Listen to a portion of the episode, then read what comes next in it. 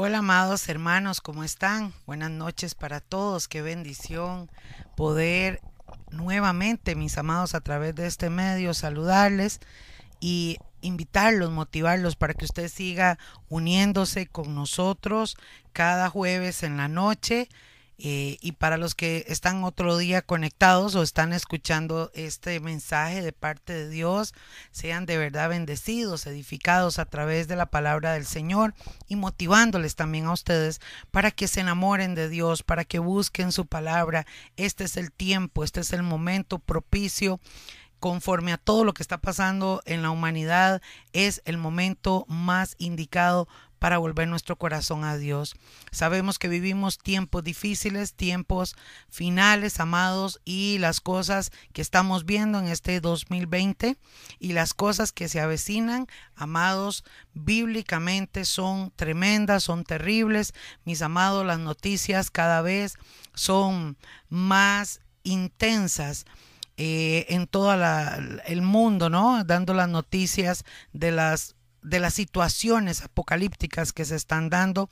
Hermanos, ya los científicos cuando anuncian un huracán ya lo llaman apocalíptico, cuando anuncian un terremoto ya lo llaman apocalíptico, cuando anuncian cualquier situación, eventualidad que se está dando, ya se habla de proporciones apocalípticas y sabemos por supuesto, hermanos, que la palabra del Señor nos relata de estas cosas y lo que ha de acontecer hasta que aparezca nuestro Rey.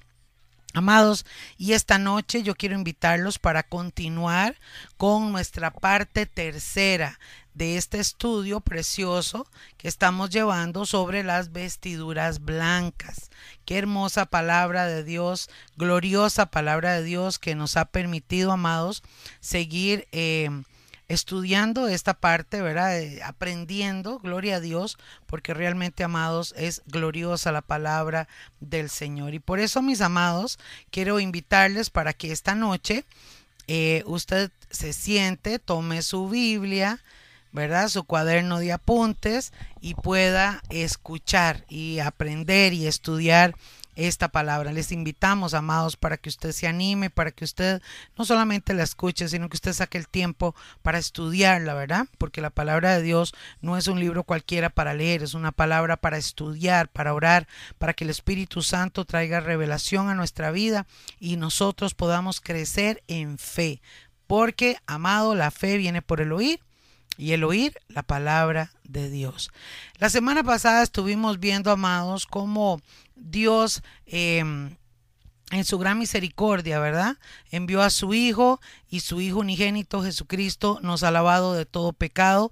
Esta semana, hermanos, vamos a ver em, otra serie de pasajes, pero una de las cosas que quiero que usted pueda entender en este estudio, amados, es que hay una parte que hace Dios o Dios ya hizo, pongámoslo en esta plataforma, Dios ya hizo enviando a su Hijo, su Hijo nos limpió de pecado, sigue haciéndolo porque aquel que viene arrepentido a Él, eh, Dios le perdona, el Señor le perdona y le limpia de todo pecado. Entonces hablamos de una limpieza, de un lavamiento.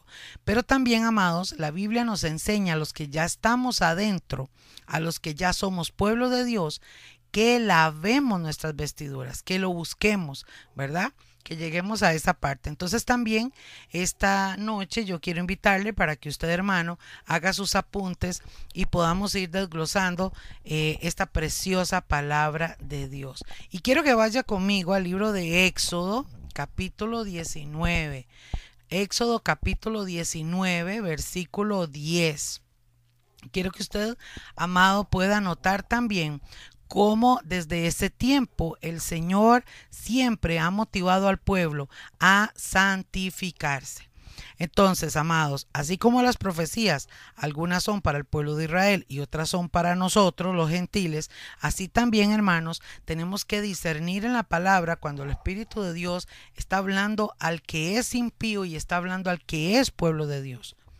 ¿Por qué, mis amados? Porque el pueblo de Dios ya está dentro del reino. Entonces la palabra del Señor dice que al que mucho se le da, mucho se le demanda, ¿no? Entonces, amados, en todo este proceso, nosotros como iglesia tenemos que saber cuál es el caminar, cuál es la diligencia que nosotros tenemos que hacer delante del Señor, ¿verdad? Al que es impío, la Biblia le habla, le exhorta, eh, lo describe, ¿verdad? De, de muchas formas. Y vea si es así, amados, que estábamos viendo en otros estudios cómo la Biblia distingue cuáles son los hijos del diablo y cuáles son los hijos de Dios. Entonces, amados, esta palabra que vamos a leer era para los hijos de Dios, era para el pueblo de Israel y obviamente para nosotros también que somos parte de ese pueblo.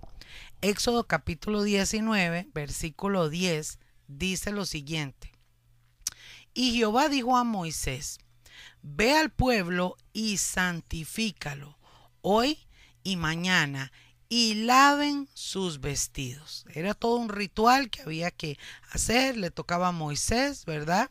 Ir al pueblo, santificarlo, seguramente traían ofrendas, hacían todo un procedimiento de cosas, pero les dice y laven sus vestidos. Y estén preparados, verso 11, y estén preparados para el día tercero, porque al tercer día Jehová descenderá a los ojos de todo el pueblo sobre el monte Sinaí. Para los que están comenzando apenas, los nuevecitos y que no conocen mucho, les voy a explicar más o menos a qué se refiere esta palabra. El pueblo de Israel, amados, había salido de Egipto y por lo tanto en su recorrido por el desierto para llegar a su tierra, Dios le hablaba al pueblo a través de Moisés y muchas veces se revelaba físicamente sobre el templo, el tabernáculo, en una columna de humo.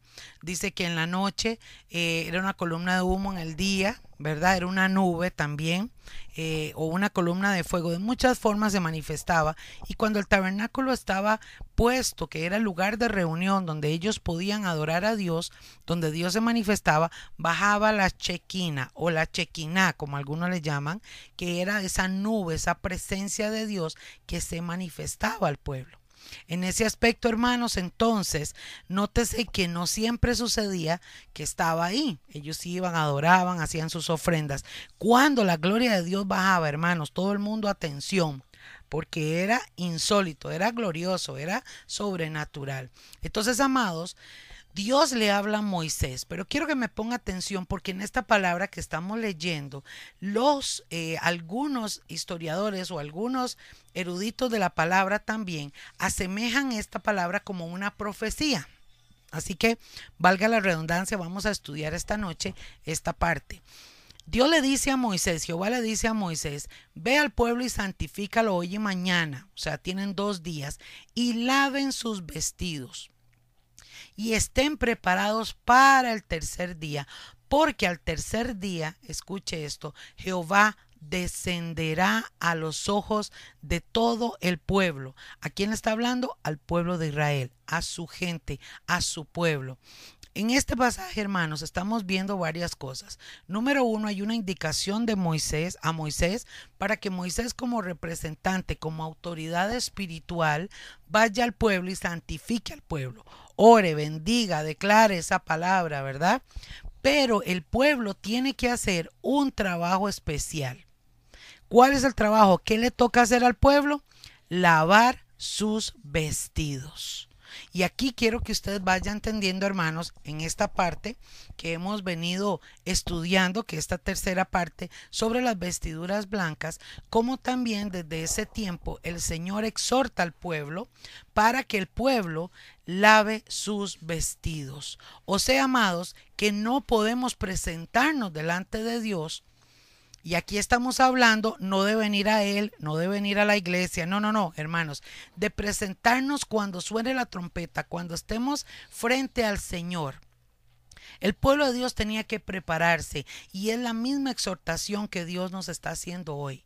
Laven sus vestiduras, prepárense, santifíquense, ¿verdad? Estén santos para mí. ¿Por qué, hermanos? Porque la palabra es muy clara. Sin santidad nadie verá al Señor para poder nosotros ver a nuestro Señor cara a cara, para ver al Padre, para subir al cielo, tenemos que tener nuestras vestiduras blancas. Ahora, mis amados, ¿por qué hablo que este pasaje también se describe proféticamente? ¿Por qué? Porque es interesante que aquí el Señor le está hablando a Moisés y le está diciendo que se preparen porque va a descender al tercer día. ¿Sabe usted, hermano? Han pasado dos mil años desde que Jesucristo subió al cielo. Y para los judíos estamos ya en el tercer milenio, como si fuera el tercer día.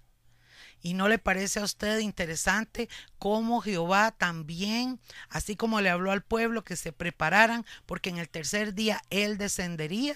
De la misma forma el Señor nos exhorta hoy que nos preparemos porque la venida del Señor está cerca, porque el Señor está por descender y todos los ojos de su pueblo, de sus hijos de verdad, del remanente, de la gente que ama a Dios, de aquellos que se han preparado, van a poder ver al Señor yo voy a estar ahí, yo quiero estar ahí. Ese es el anhelo de nuestro corazón.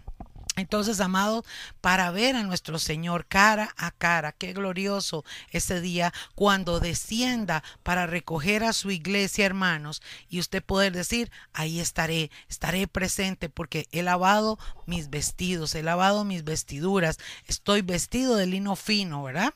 Y lo vamos a ver ahora en la palabra, gloria a Dios.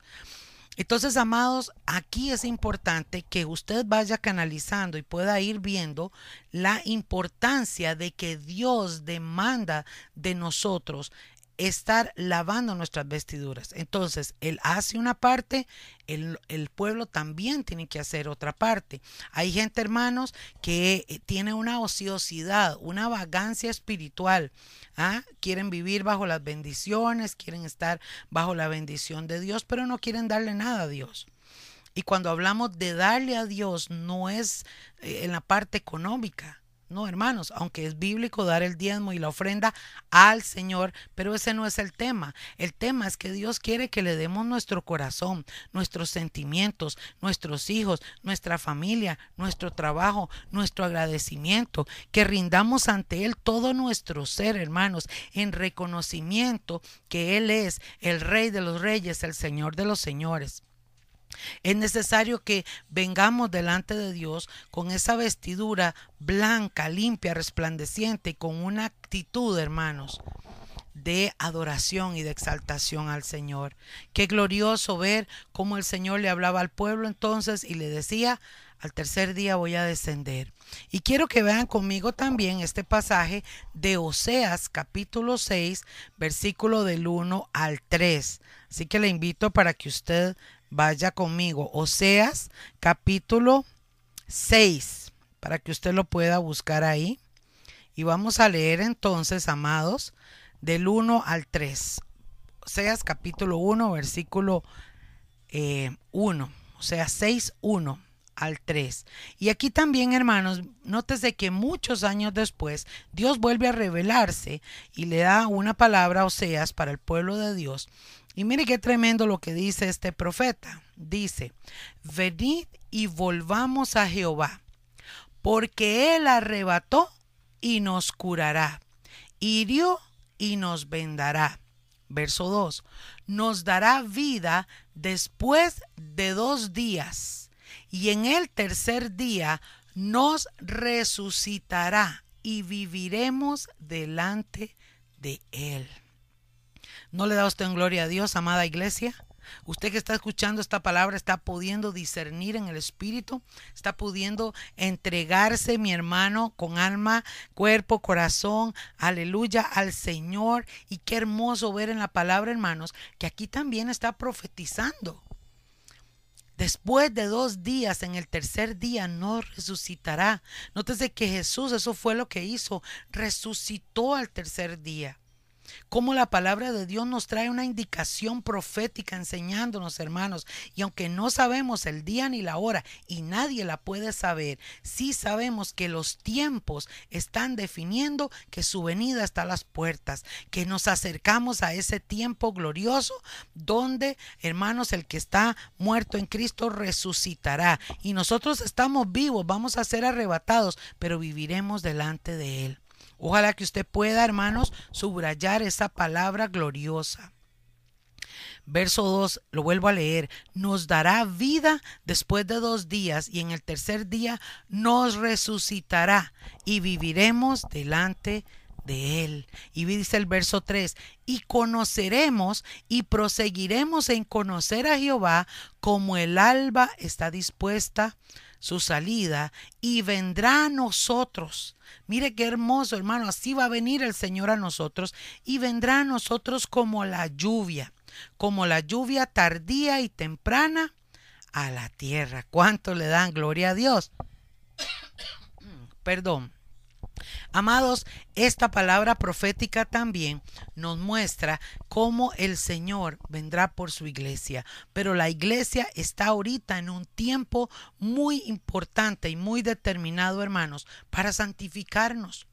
Nótese, mis amados, que en este tiempo ha sido un tiempo de zarandeo. En este tiempo nos estamos dando cuenta que al no poder ir a una iglesia a congregarnos, que, que la situación se está agravando, al menos aquí en Costa Rica, hermanos, sigue subiendo la situación más difícil en la cuestión de la pandemia y que esto puede eh, prolongarse que la economía, que los terremotos, hermanos, en esta semana, hoy que estamos 25 de junio del 2020, en, estos, en esta semana, hoy es jueves, y en esta semana, hermanos, se han registrado múltiples terremotos en diferentes lugares, entre esos este que se dio ayer, si no me equivoco, en México, en Oaxaca, México se dio otro en Nueva Zelanda, otro en California, ahora hay otro en China en este día. Entonces, amados, Estamos viendo los acontecimientos finales, el tiempo, principio dolores o dolores de parto, como llama la palabra, que son los tiempos finales antes de la venida de Cristo. Y es el tiempo propicio, hermanos, para lavar nuestras vestiduras. ¿Cómo lavamos nuestras vestiduras? ¿Cómo hacemos eso, hermano? Lo hemos venido hablando en este estudio y quiero compartirles nuevamente como lo dice la palabra de Dios. Mira qué lindo cómo la palabra nos enseña. ¿Qué es lo que Dios pide de nosotros? ¿Qué es lo que Dios quiere, mi amado hermano y hermana que me escuchas, que debemos hacer delante de Él? Isaías capítulo 1, versículo 16 y 17. Yo quiero que usted vaya conmigo, aprovechando el tiempo hermoso.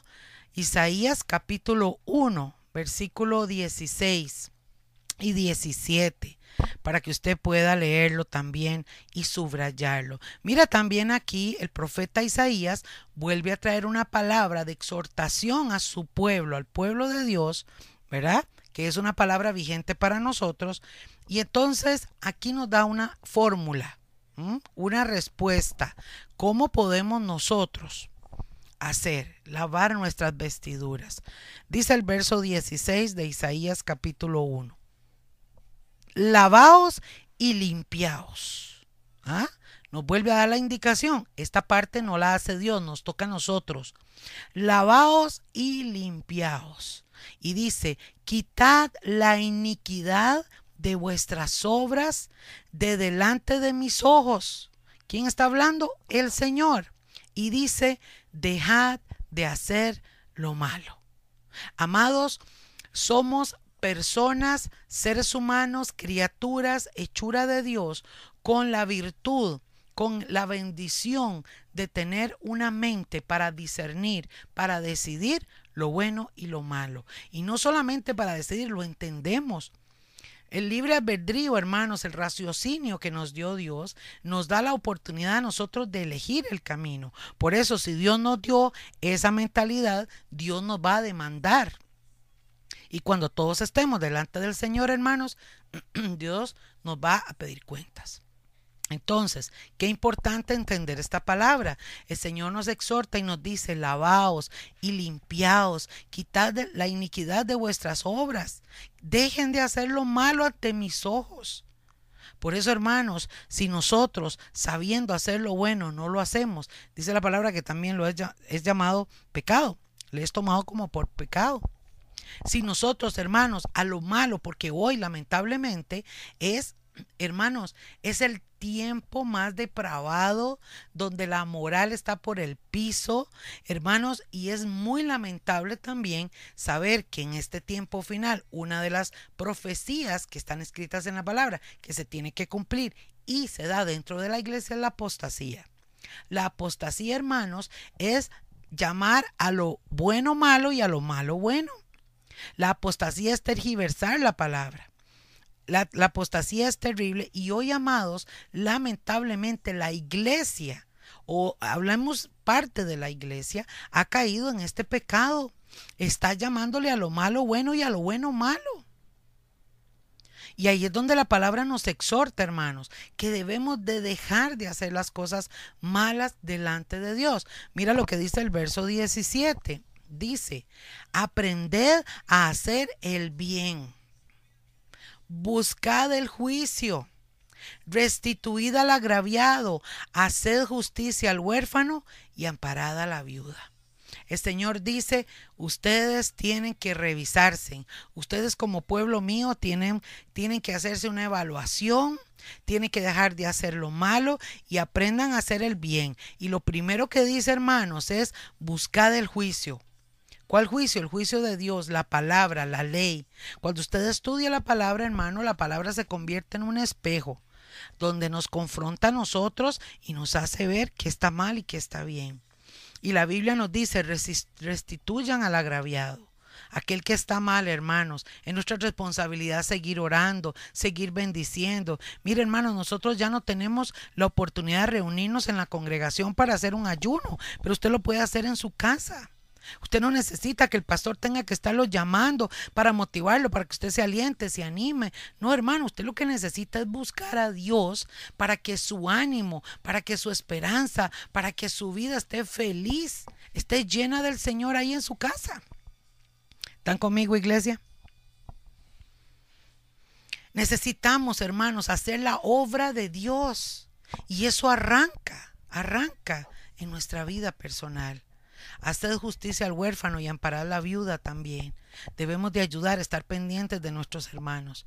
Pero una de las cosas más importantes, hermanos, antes de usted ir a darle una bolsa de arroz y frijoles a una persona, es que también, hermano, usted revise que su testimonio y yo tengo que revisar que mi testimonio sea de bendición, sea de edificación a los demás. ¿Por qué? Porque yo ahí estoy glorificando al Señor. Amén a nuestro Padre Celestial, a nuestro Señor Jesucristo y a su Santo Espíritu.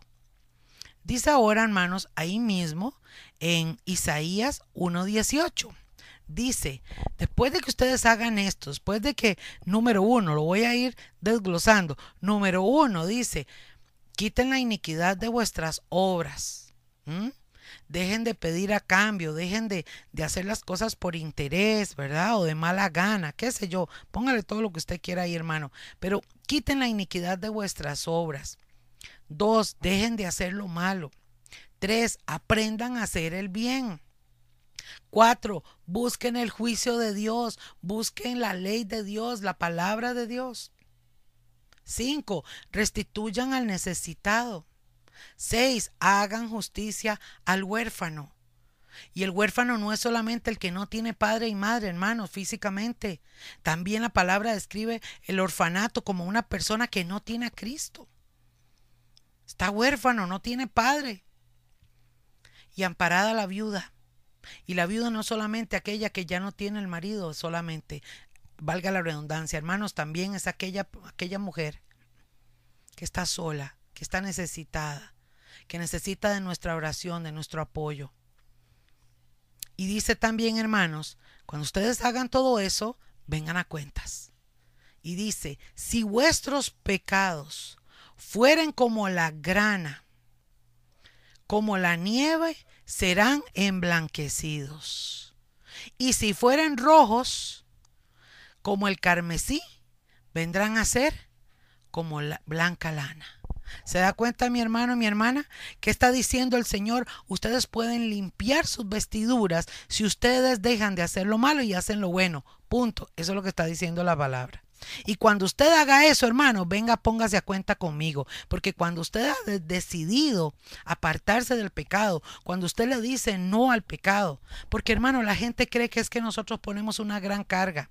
No, hermano, la palabra nos exhorta y nos dice Y todos los seres humanos que estamos en Cristo, hermanos, luchamos contra el pecado, luchamos contra la tentación. ¿O usted solo cree que solo a uno le da? No, hermanos, a todos.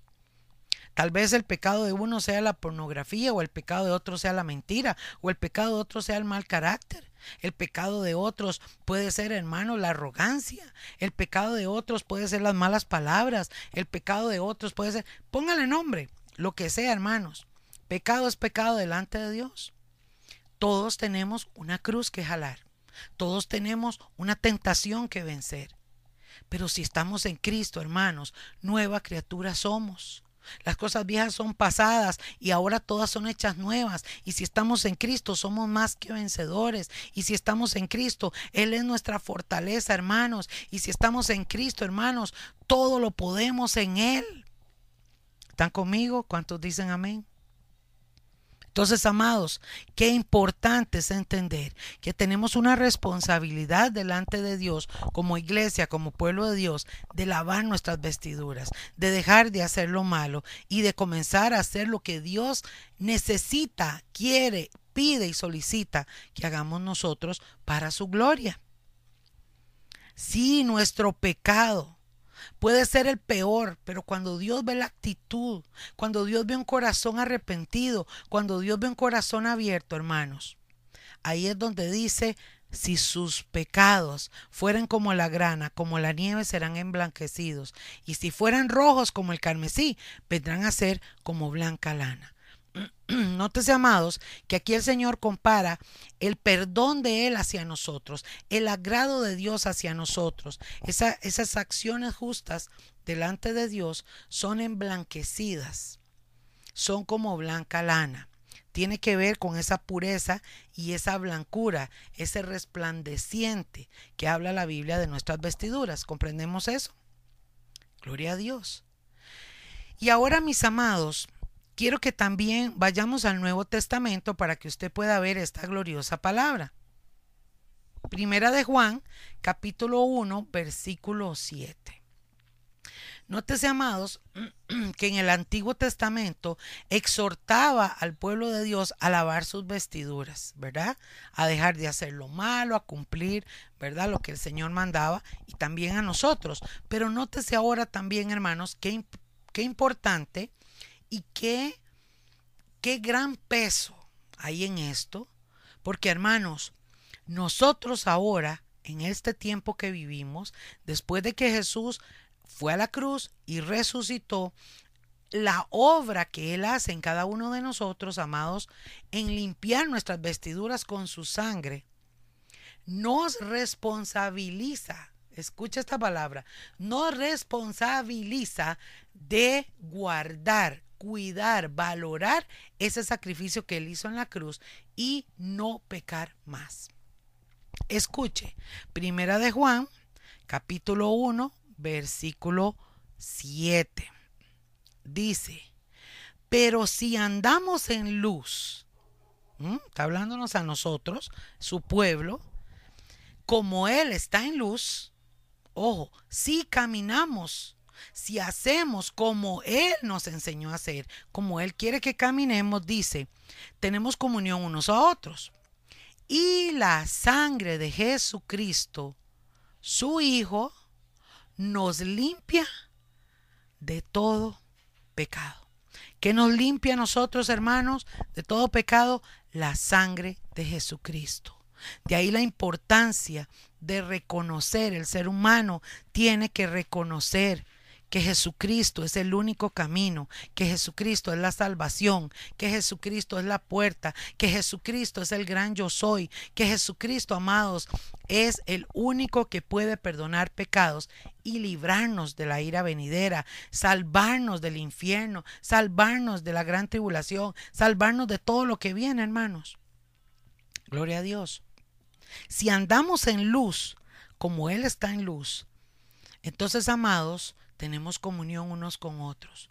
Porque una de las condiciones, amados, y quizás la primera, después del gran mandamiento de amar al Señor con todo nuestro corazón, que es el primero, después de esa, la que sigue, ¿sabe cuál es? Amar a tu prójimo como a ti mismo. Amarlo, servirle, perdonarlo. Cuando nosotros andamos en luz, hermanos, usted va a aprender a echarse aceite. Escuche esto importante, iglesia. Usted tiene que aprender a echarse aceite. ¿Por qué le afecta si el hermano que vive al lado suyo le torció los ojos, si le sacó la lengua, si dijo algo, si no dijo algo, si se enojó, si se enfermó? Hermano, ¿por qué le afecta? Échese aceite. Cuando uno se echa aceite, hermano, todo le resbala. ¿Por qué? Porque si hay algo que el diablo quiere traer al pueblo de Dios, hermano, es el resentimiento, es la ofensa, es la rencilla, es la contienda.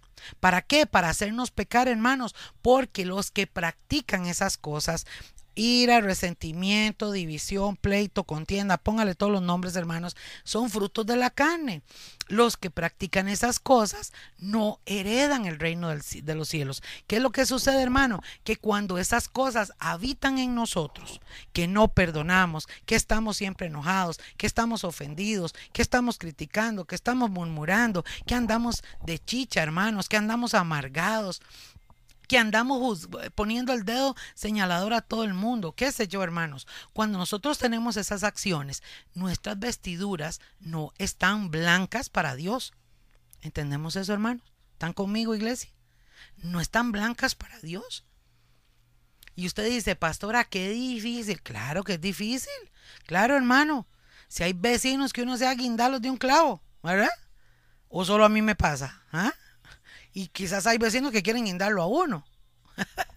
¿Verdad? Pero hermanos, realmente, realmente la palabra de Dios lo que dice es, si a Jesús, siendo el Hijo de Dios, se despojó del cielo, de su trono, de su gloria, bajó a la tierra, mi hermano y mi hermana, se hizo como uno de nosotros, se humilló a sí mismo. Lo escupieron, lo criticaron, lo señalaron. Y amados, nuestro Señor nos dio el ejemplo de que cuando todos aquellos que se decían sus amigos, cuando aquel que comió con él, cuando aquel que anduvo con él, llamado Judas, le traicionó, cuando aquel que era un discípulo que amaba, que lo escuchaba, que, le, que, lo adulaba diciéndole, Señor, yo voy a dar todo por ti, cuando lo negó tres veces, Jesús, amados, intercedía, oraba, oraba oraba y oraba por sus discípulos como lo hacía por nosotros. Mientras sus discípulos dormían porque les agotaba el cansancio, Jesús estaba hablando rodillas, rodillas hermanos, y, oraba al Padre en favor de ellos y de nosotros. Por eso dice la palabra, abogado tenemos para con el Padre, nuestro Señor Jesucristo. ¿Por qué, hermanos? Porque hasta el día de hoy, usted y yo, perdonen la expresión, metemos la pata y tenemos un abogado que está arriba en el cielo intercediendo por usted y por mí. Se llama Jesucristo. Gloria a Dios. ¿Están conmigo, iglesia? El Señor, con su sangre, nos ha perdonado. Y si andamos en luz, como Él está en luz, entonces, hermanos, nos vamos a amar nos vamos a bendecir, nos vamos a apoyar, nos vamos a orar, hermano. Esto es un tiempo, este es un tiempo donde es necesario, hermano, que doblemos rodillas orando. ¿Sabe qué, mi hermano? Yo a veces deseo tener una lista y acordarme de todos en mi memoria, de todos mis hermanos de la iglesia, de todos mis amigos, de todas las personas, hermanos, para estar orando. A veces se me olvida uno que otro porque mi mente es finita y no logro, ¿verdad? Tener un chip ahí con 200, 300, 400, no sé cuántas personas eh, eh, conozco a mi, a mi alrededor. Pero hermanos, siempre le estoy pidiendo a Dios. Y con esto, hermanos, soy, soy y sigo siendo una sierva inútil inútil delante de Dios, porque no estoy haciendo lo que Él quiere que yo haga, todavía me falta mucho. Hacemos lo que Él nos mandó, no podemos hacer más. ¿Están conmigo, iglesia? Yo sé, hermano, que usted puede decir, qué dura esta palabra, qué garrotazo. Sí, hermano, es un garrotazo, pero bendito Dios por esos garrotazos.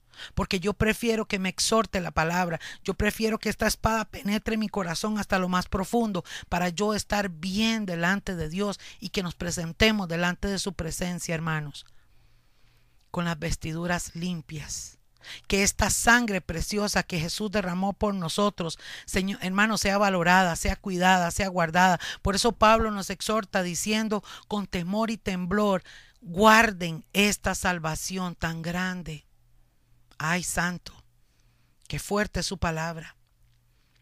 Entonces, amados, recuerde que el perdón de Dios y el poder de la sangre de Jesús nos limpia de todo pecado. Qué hermoso, hermanos. Y por eso yo quiero invitarle ahora, siguiendo este estudio, hermanos, que usted ahora vaya conmigo al libro de Apocalipsis. Estamos viendo entonces cómo Dios le habla al pueblo, cómo Dios exhorta al pueblo desde antes para que guardemos y cuidemos y limpiemos nuestras vestiduras.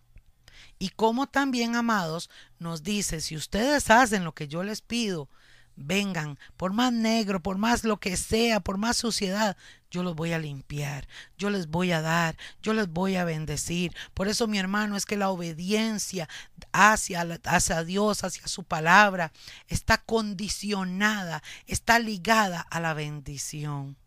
Pero la desobediencia, hermanos, está estipulada por el Señor, está ligada y condicionada a la maldición. Por eso, hermanos, es que cuando alguien se va al infierno es porque esa fue la decisión que tomó. Decidió lo malo.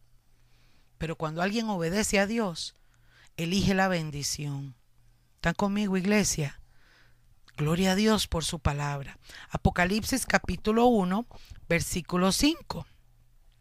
Vean qué interesante lo que dice la palabra del Señor, amados. Y aquí Juan que está describiendo, Juan está hablando, hermanos, está escribiendo, valga la redundancia, escribiendo lo que está recibiendo, ¿verdad?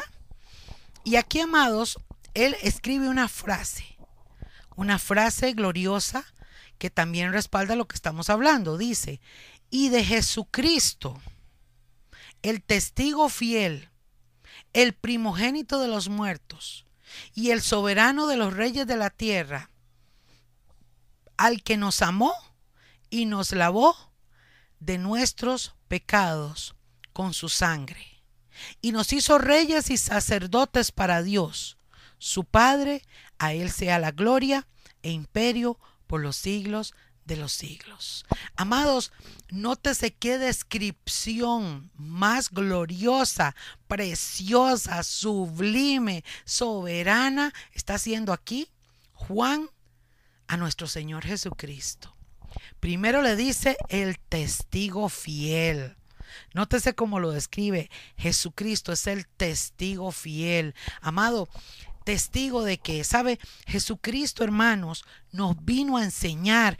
Cuando Él llegó a la tierra, Él vino no solamente a cumplir las profecías que había hablado Isaías y otros profetas, el Señor vino a revelarnos, a enseñarnos quién era su Padre Celestial.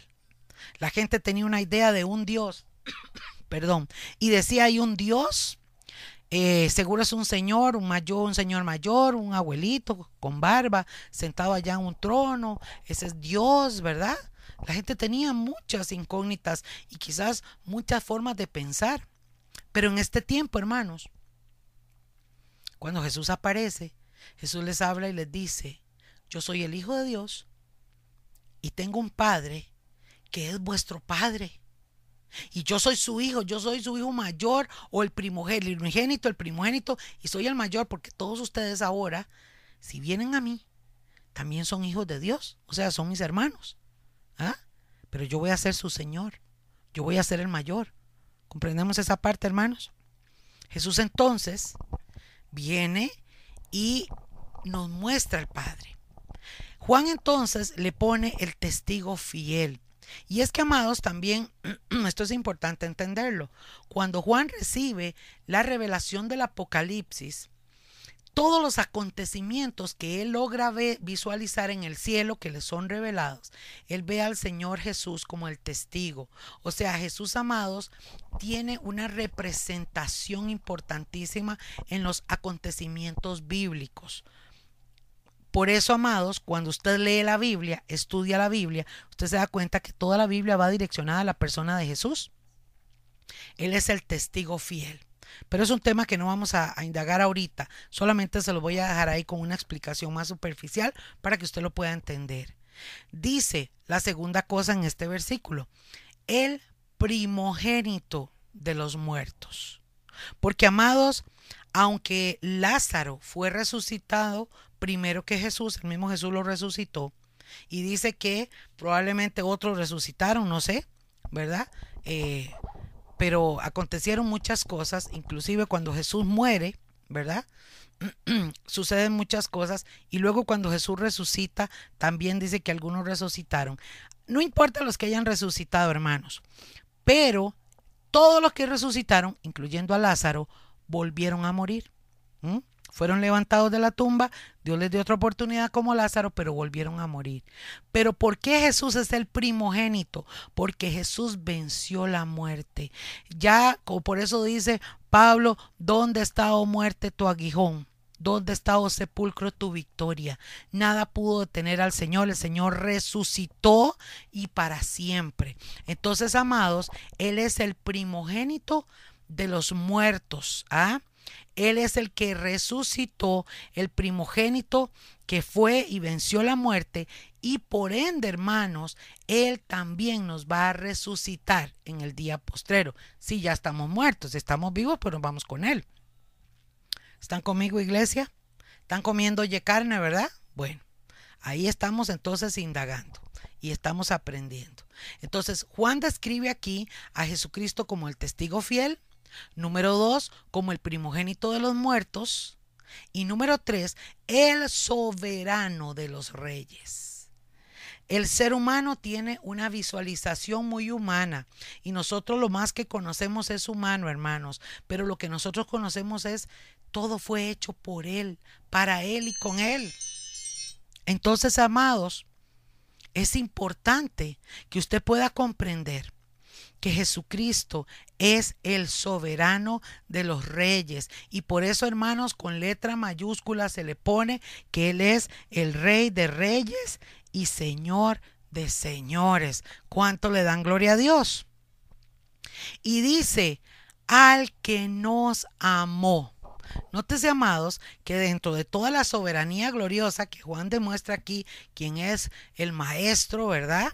El soberano, el primogénito, todo, agrega algo tan precioso, hermanos, tan glorioso, tan maravilloso, que es al que nos amó y nos lavó de nuestros pecados con su sangre.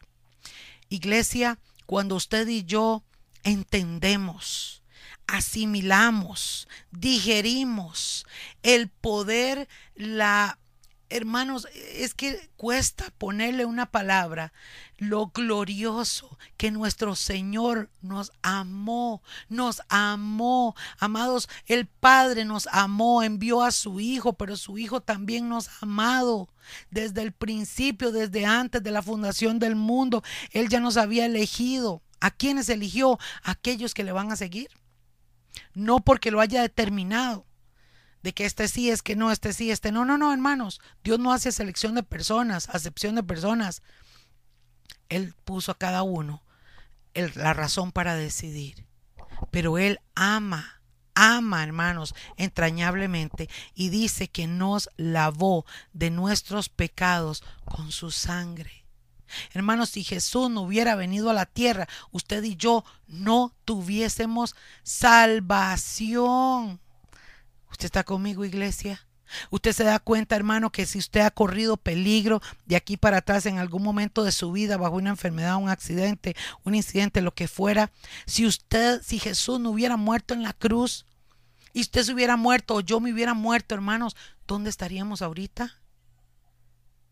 Wow, hermano, esto, esto a mí me traspasa, esto a mí me, me impresiona, porque yo digo, Señor, Gracias, gracias, gracias por esa gloriosa acción, por ese amor y por habernos lavado de nuestros pecados. Y no solo eso, hermanos, mira lo que está diciendo Juan aquí. Y nos hizo reyes y sacerdotes. ¿Para quién, hermano? ¿Qué dice su Biblia? Usted no es rey de... Aquí hay reyes en la tierra. Inglaterra tiene reyes, España tiene reyes. Otros países en África, no sé, en otros lados tienen reyes, príncipes. Pero nosotros no somos de esa realeza, hermanos. Esa realeza, ay, santos, son muy por debajo. Nosotros somos de la realeza del reino de los cielos. Dice que Él nos hizo con su sangre, con, con ese sacrificio, hermanos. No solo perdonó nuestros pecados con su sangre, sino que esa sangre gloriosa también nos permite ser reyes y sacerdotes para Dios, su Padre. Por eso, mis hermanos, Juan termina esta frase diciendo, a Él.